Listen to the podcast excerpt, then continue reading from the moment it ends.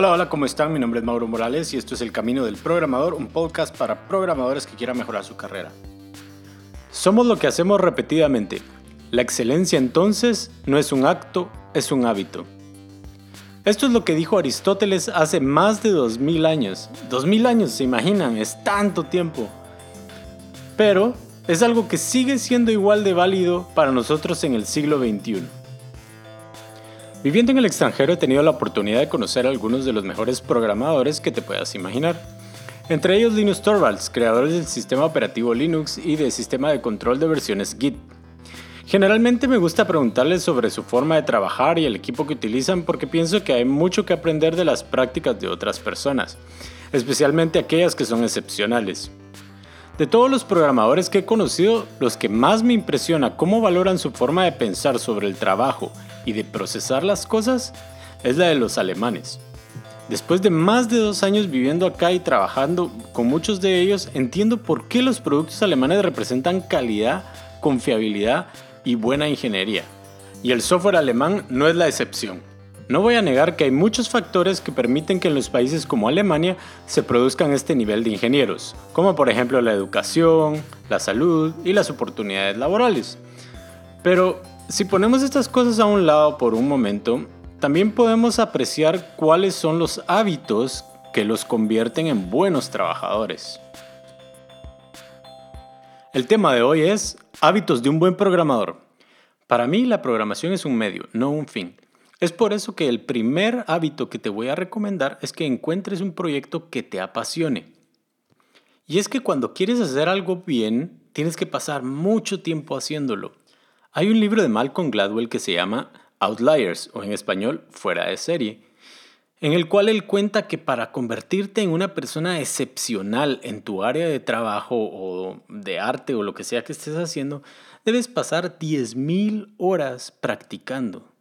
10.000 horas. Para llegar a este número de horas practicadas, tendrías que pasar 5 años aproximadamente, todos los días de lunes a viernes, de 8 a 5, practicando específicamente en lo que quieres convertirte en un experto.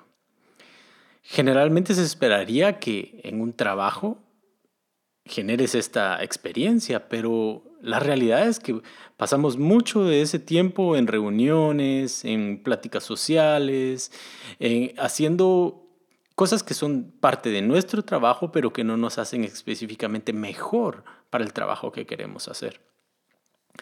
Es por esta razón que yo te recomiendo que encuentres algo que te apasione, porque vas a poder enfocarte para poder meterle esas 10.000 horas que necesita.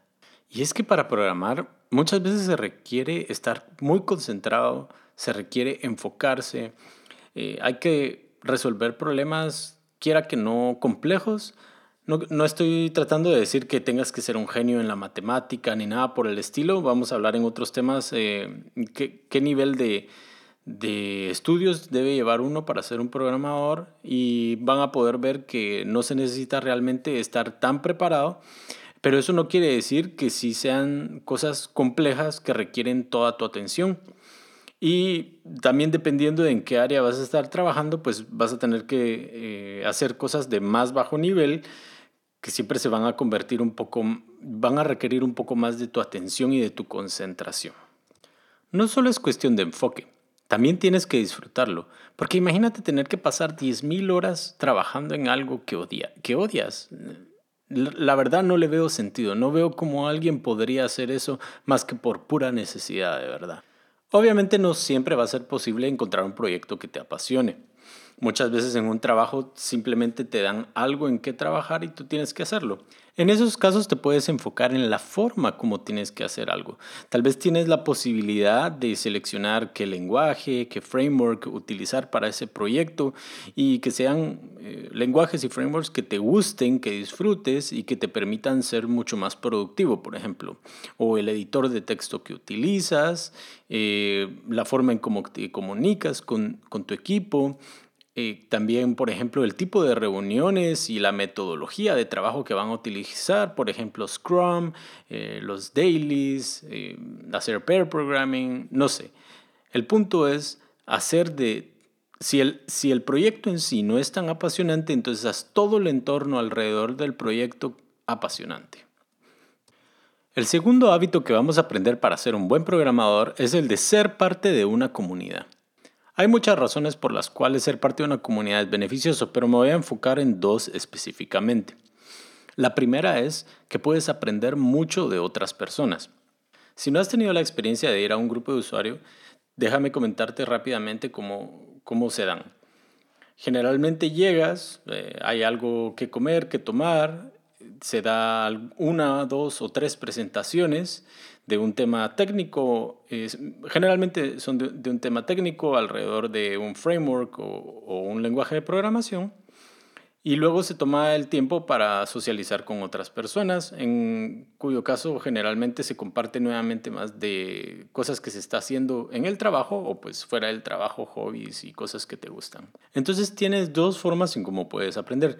Quizás la charla en particular que van a dar te parece interesante porque es algo que vas a utilizar en el proyecto que estás o algo que estás considerando utilizar en el proyecto que estás o en ese momento donde está sucediendo el networking, donde puedes aprender muchísimo, ya sea del proyecto que estás trabajando, el lenguaje, el framework, etcétera, o también cuestiones eh, de tu industria, por ejemplo, cuánto está ganando la gente, eh, cómo hacen para conseguir un trabajo, eh, cómo hacen para acercarse a una persona problemática en el trabajo, yo qué sé, muchas cosas que otras personas te pueden compartir su experiencia y de ellos puedes estar aprendiendo.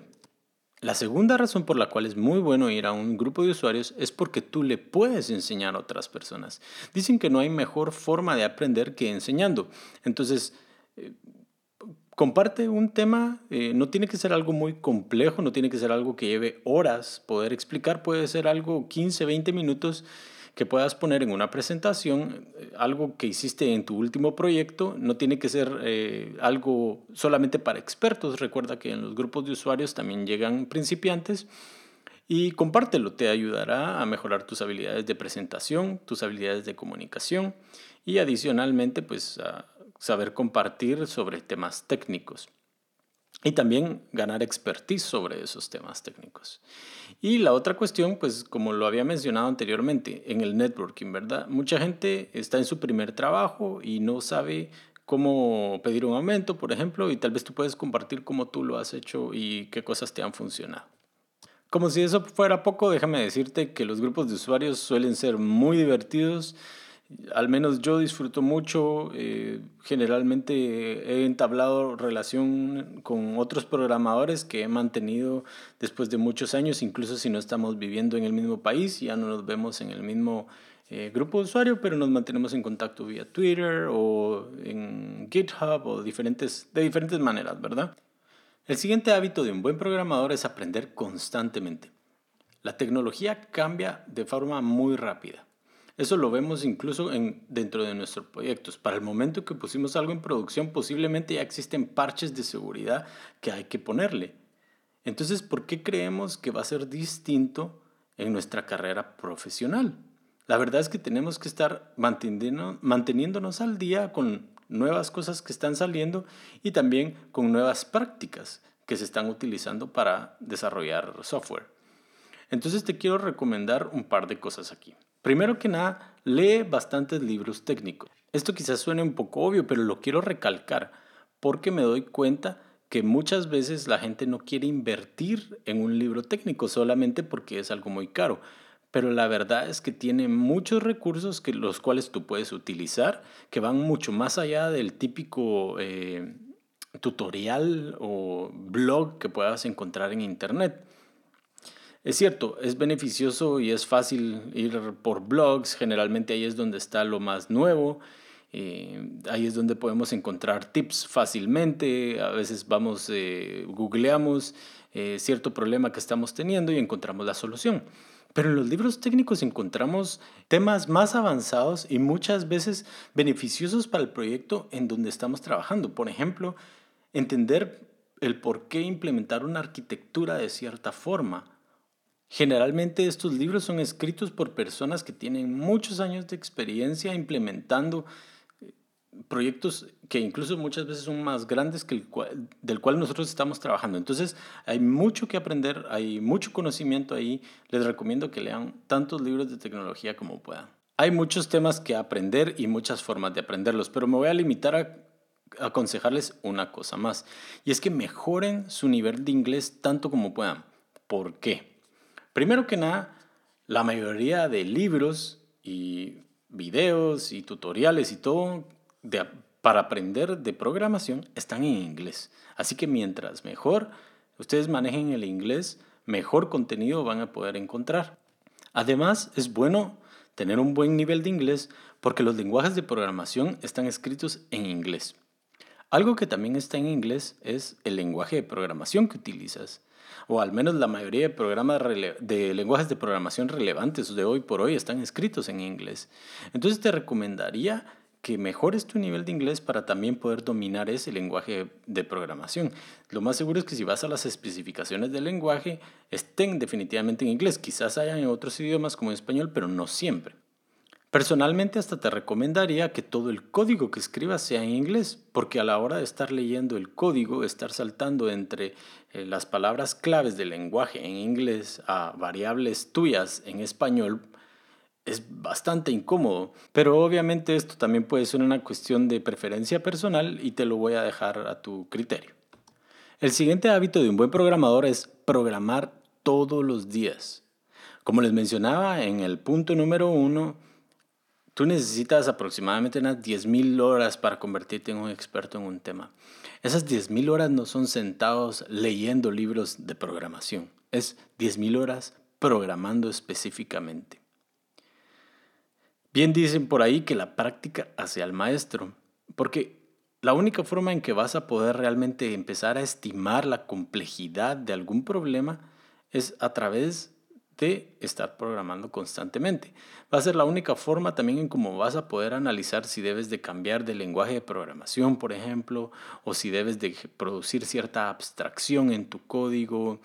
Em, vas, vas, a poder también tener la habilidad de escribir código que sea más fácil, ya sea de leer para otros programadores o de mantener, dependiendo de lo que, lo que estés tratando de, de lograr dentro de tu proyecto, ¿verdad? Y cuando digo todos los días, me refiero a todos, todos los días o solamente de lunes a viernes. Me refiero a todos los días. Déjame expresarlo de esta forma. Si tú eres un músico, si te gusta tocar guitarra, por ejemplo, tú no lo miras como algo, ay, voy a tener que tocar guitarra este viernes, voy a tener que tocar guitarra este fin de semana. No, lo disfrutas, te gusta. Y de la misma manera debería de ser el, el código. Obviamente hay cosas que que le molestan a uno dentro de estar programando, pero en sí, si tú tienes esa pasión por programar, no vas a sentir una eh, gran carga de estar haciéndolo el fin de semana. Quizás eh, te beneficiaría no hacerlo en el proyecto del trabajo, sino en algo personal.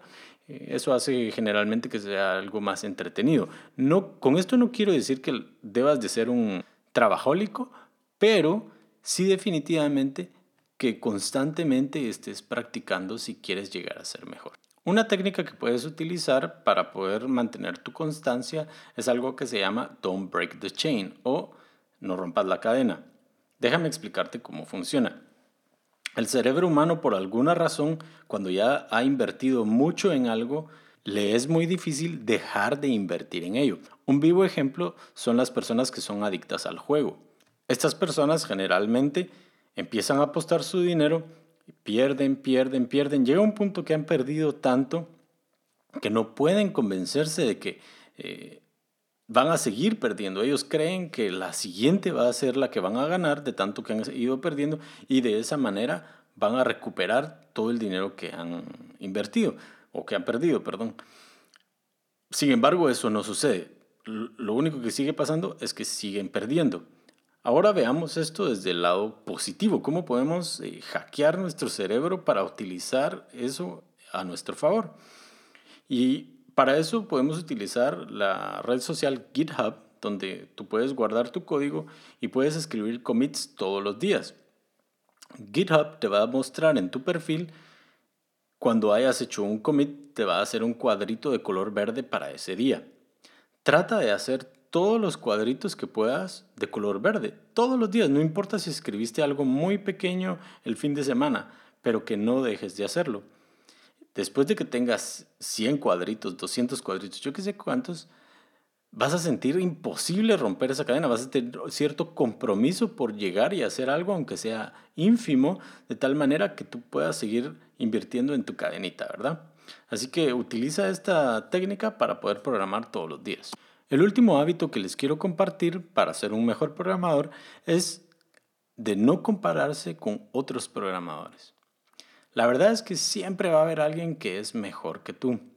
Así que no le pongas tanta atención. Y si le pones atención, que sea solamente para aprender de la manera en cómo ellos mejoran su habilidad de programar.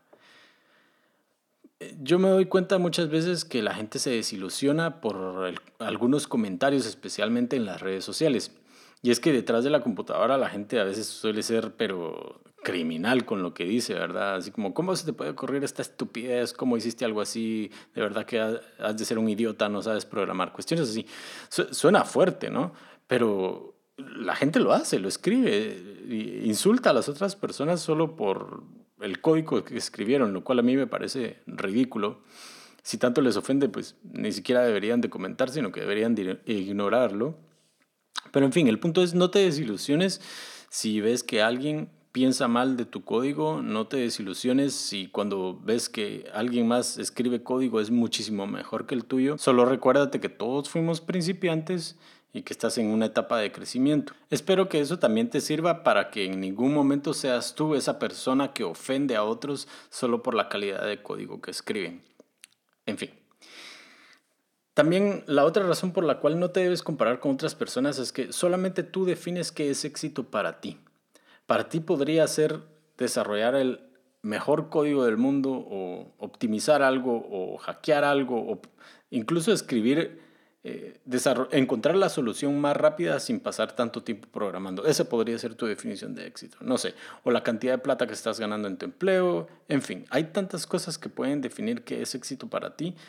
Tú no sabes cuál es la definición de éxito para esa otra persona con la que te estás comparando, así que no tiene mucho sentido al final del día que te compares. Quiero recapitular rápidamente los cinco hábitos que aprendimos el día de hoy para ser un mejor programador. Número uno, encuentra un proyecto que te apasione. Número 2. Sé parte de una comunidad. Número 3. Aprende constantemente. Número 4. Programa todos los días. Y número 5. No te compares con otros. Bueno, como ya es costumbre, les quiero compartir algunas cosas interesantes esta semana. La primera de ellas es una página que se llama usesthis.com. La referencia va a estar en el texto eh, que está junto con el podcast. Esta página me gusta mucho porque eh, es una persona que se dedica a hacerle entrevistas a otros eh, programadores o, bueno, a un montón de profesionales en diferentes industrias, en, muchos casos programadores, y ellos comparten que, primero que nada, qué es lo que hacen, segundo, qué hardware utilizan, tercero, qué software utilizan y cuál sería su eh, desarrollo, eh, ambiente de desarrollo ideal. Eh, se lo recomiendo mucho porque le muestra a uno que la, diferencia, el espectro tan distinto que hay entre las habilidades y necesidades de cada uno de los programadores, que pueden ver cómo la necesidad de ustedes va a ser única y ustedes la van a tener que suplir a su manera, ¿verdad? Así que me gusta mucho. Hay bastantes personalidades ahí, así que vayan a verla. Otra cosa que les quiero compartir es una serie que se llama Halt and Catch Fire. En agosto, si no estoy mal, salió la cuarta temporada y hasta ahorita tuve tiempo de verla. Y la verdad es que me gusta mucho porque em, es una historia que tiene que ver mucho con tecnología, no es ninguna historia de la vida real, pero se da alrededor de, de elementos de la vida real. Por ejemplo, eh, cuando se hizo la primera computadora, cuando salió el Internet, cuando salió el primer buscador, eh, así como Google. Así que es, es, muy entretenida, a mí me gusta mucho, así que si les llama la atención, si les gusta ver televisión, pues vayan a ver la Halt and Catch Fire. Ahora sí, hemos llegado al final de este episodio, muchas gracias por escucharme. Ya saben que estoy todos los jueves en el Camino del Programador, me pueden encontrar en SoundCloud, iTunes o su programa de podcast favorito. Recuerden suscribirse para que puedan recibir los nuevos episodios automáticamente. Y también les pido que por favor, si el podcast de hoy les ha gustado, que le den like y que lo compartan con sus amistades. También recuerden que desde nuestra página de Facebook me pueden hacer preguntas para que yo se las responda en próximos episodios. Facebook.com diagonal El Camino del Predador. Espero que termine su semana de forma muy productiva y hasta la próxima semana.